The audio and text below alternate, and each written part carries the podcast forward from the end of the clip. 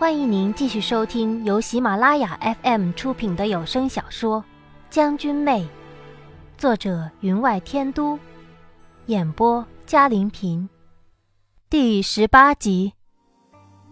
我一向不善女工，可在织艺上却是下过一番苦功夫的。虽然织车形状不好，用织梭穿梭起来还有几分噪音，吵得周围美人不甚烦恼。但总算织出了还算可以的平斜纹锦缎，送到了皇太后座前，让她一一过目。只见皇太后首先拿起了皇后织就的轻薄透明的花罗缎，不断的点头：“好，好。”皇后娘娘脸上便现出了喜色。太后把皇后娘娘的花罗缎放下，又拿起了江妃娘娘所织的云锦。也同样刺了两个好字，不多不少。我瞧得清楚，皇后娘娘脸上的喜色便不见了。接着，她老人家便一路走了下来，每样织物同刺了两个好字，听得妃嫔们个个欢喜，人人失望。好不容易等她走到了最末处，也就是我送上去的锦缎之处，我听得清楚。他第一个“好”字拉的有点长。好，这是谁织的？我那平斜纹锦缎太过显眼，当然是丑的显眼，惹得我周围的人不由自主地望向了我。我忙跪下，一头磕地，道：“是妾身织的。”江妃娘娘忙在他耳边道：“这就是那位花美人了。”皇太后沉默不语，良久才道：“这花纹，这花纹。”我忙答道：“回皇太后，妾身织就的这秋色纹，虽说看起来不好看，但却是最耐磨的。虽然只是以普通蚕丝织就，却比任何的布匹耐穿。有时候那生了锈的刀剑都刺不穿它呢。”皇太后一皱眉头，冷冷的道：“你说什么？”我一惊，重复道：“回皇太后，妾身织就的这秋色纹。”他打断我的话：“哀家问的是最后一句。”我知道，终于引起了他的注意，暗暗欣喜，便道：“妾身说，那生了锈的刀剑都刺不穿它。”皇太后呼道。来人呐，把这贱婢拿下！此话一出，刚刚还喜意满脸的众人一下显出了惊慌。早有内侍监上前拖了我往宫门外走。我大声道：“皇太后，妾身犯了什么罪？妾身说的句句皆是实话。”皇太后冷冷的道：“你听听，你听听，他还说他说的是实话。当年……”就是严上公一句实话，害了边疆多少将士。江妃娘娘忙跪了下来：“太后，她是宁儿的姬妾，宁儿对她甚是喜欢，求皇太后饶她一命。”看来江妃娘娘在太后面前甚是得宠。听了她的话，皇太后便一摆手，我又被拖了回来。皇太后被皇后扶着坐下，叹道：“当年严上宫的事，你不是不知道。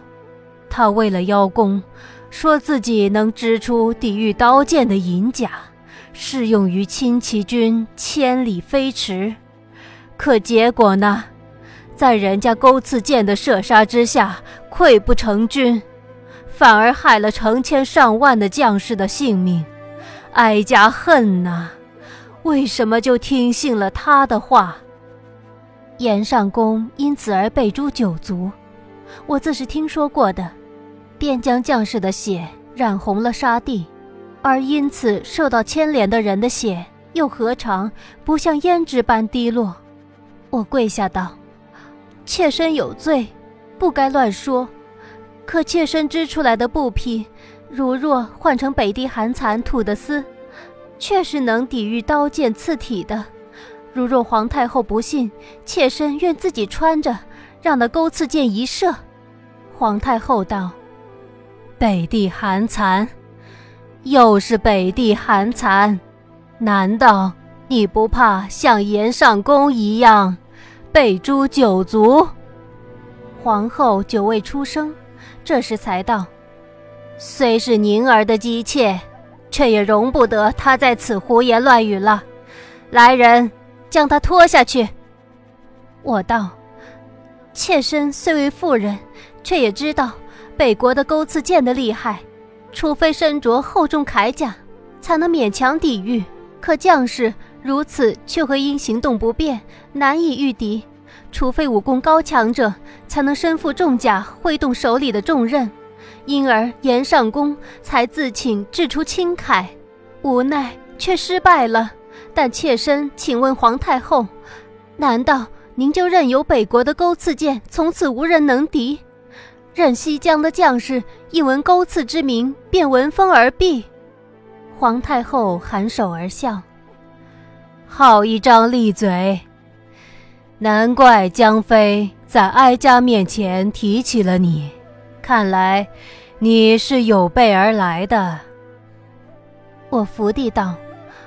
禀皇太后，妾身本来就来自西江，当年那一战使得西江百姓十室九空，妾身的父亲便是在那一战中阵亡的，所以妾身从他身上剥下了他那件被血染红的银甲，是要为父亲织出能抵御钩刺剑的银甲，才胆敢在知义大典上献丑。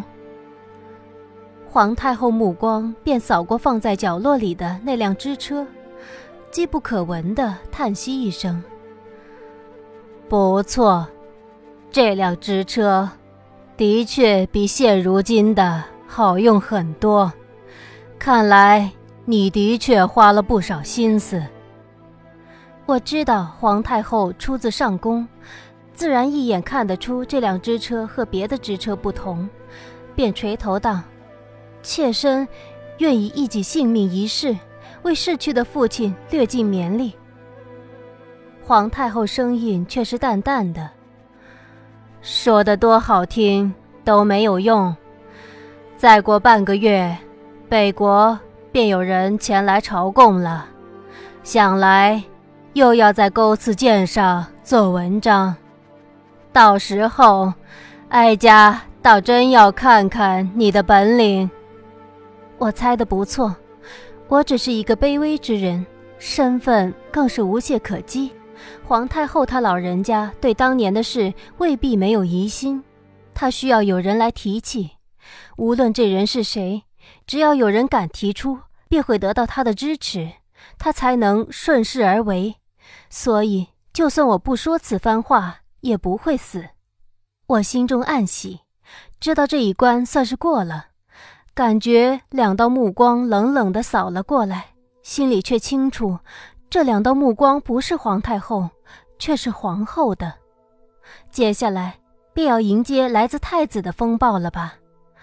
宁王知道我无端端的接下了这么大一单惹祸之事，倒没说什么，显见对我的生死毫不在意，只道：“难得你有心，竟还记得银甲军。”我道：“妾身的父亲是当年的低级将领，就在那一战身亡。妾身怎不记得？”他没有问起我的父亲是谁，想是军中低级将领多如牛毛，他不在意的，便不再问。红烛摇动之中，他又开始回忆了。本王尚记得当年那一战，俊撵玉。九死一生的回来，他带的兵却亡了十之八九。整整一个月，他才醒了，却没说一句话。身体好了之后，他便不停的练武。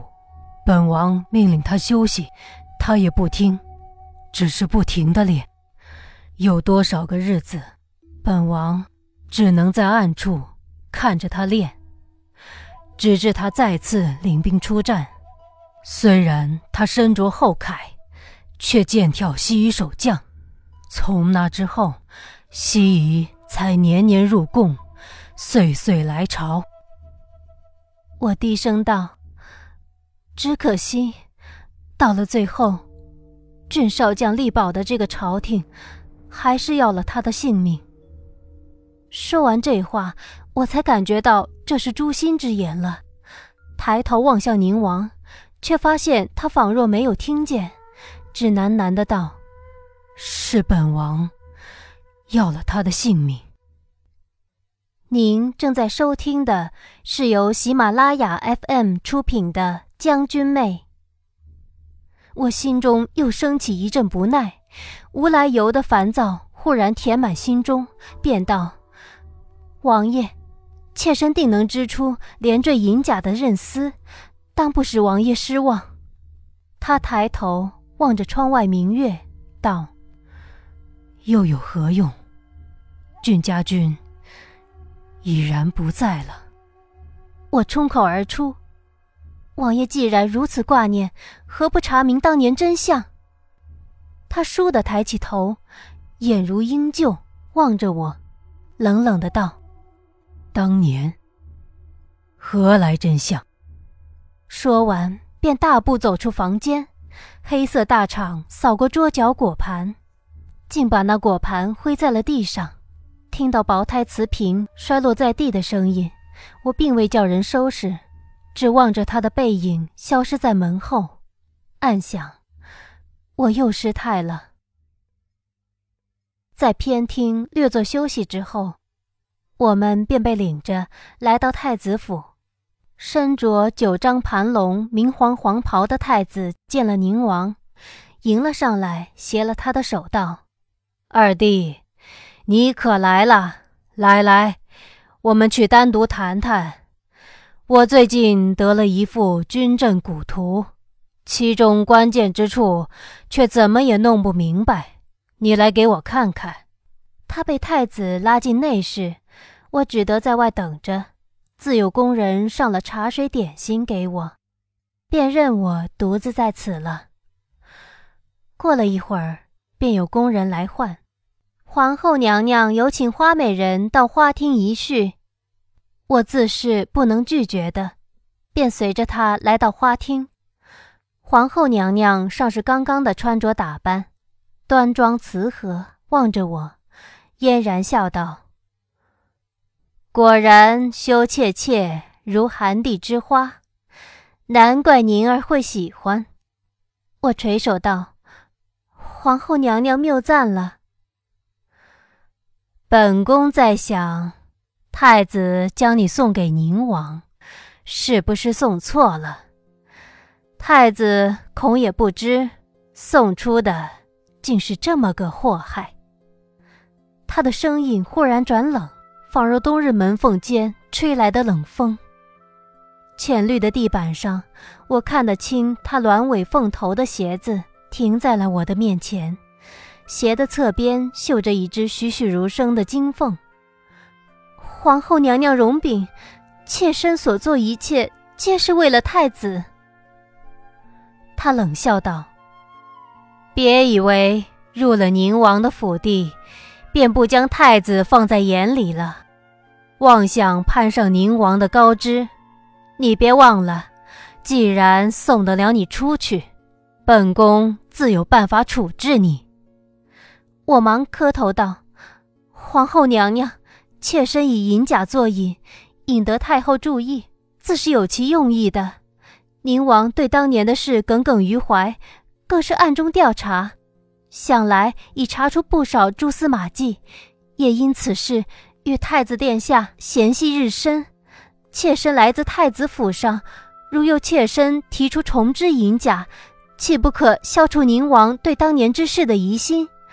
到时候，妾身只要对当年银甲被钩刺剑所破之事做一个合理的解释，想来会尽除宁王疑心的。由此一来。妾身也得到了宁王的信任。皇后小指镶翠玉的金甲，轻轻地划过我的脸颊，仿若毒蛇吐信。她轻轻一笑，收了金甲。果真是一张如娇花一般的脸，吹弹可破，想来那宁儿终会被你这张脸迷惑的，我们娘俩便不会终日忧心了。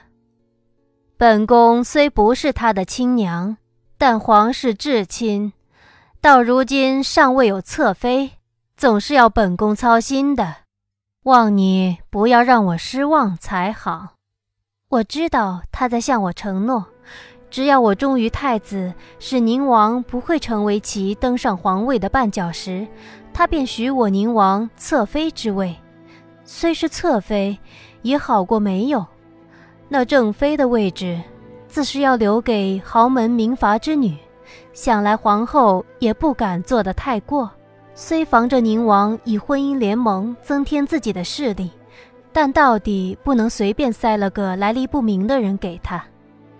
我脸上微露喜色，忙伏地磕头：“皇后娘娘，妾身当不负所托。”朱红色浴巾裙扫过无尘的地面，拖曳着缓缓移向门口。斜面侧边金线绣就的金凤仿佛要破布而出，环佩相击之声终消失不见。我才从地面缓缓站起，揉了揉发凉的膝盖，手捻衣带，浅笑：“进去疑心吗？他们也会怕吗？”有的时候，我真的很想像小七那样，剑刺敌兄，直截了当，快意恩仇，但我不能。小七说过：“您做事总是思虑太多，将一件极简单的事想得极为复杂，弄来弄去反违了本性。不若小七直截了当，反能达其效。”失职。西夷领兵来犯，暗中训练的钩刺剑兵士让我军措手不及，一连吃了好几次败仗。最近一次，我带兵突袭，更是损失惨重。皆因那朝廷发放下来能抵御钩刺剑的宝甲，原来却是不能抵挡的。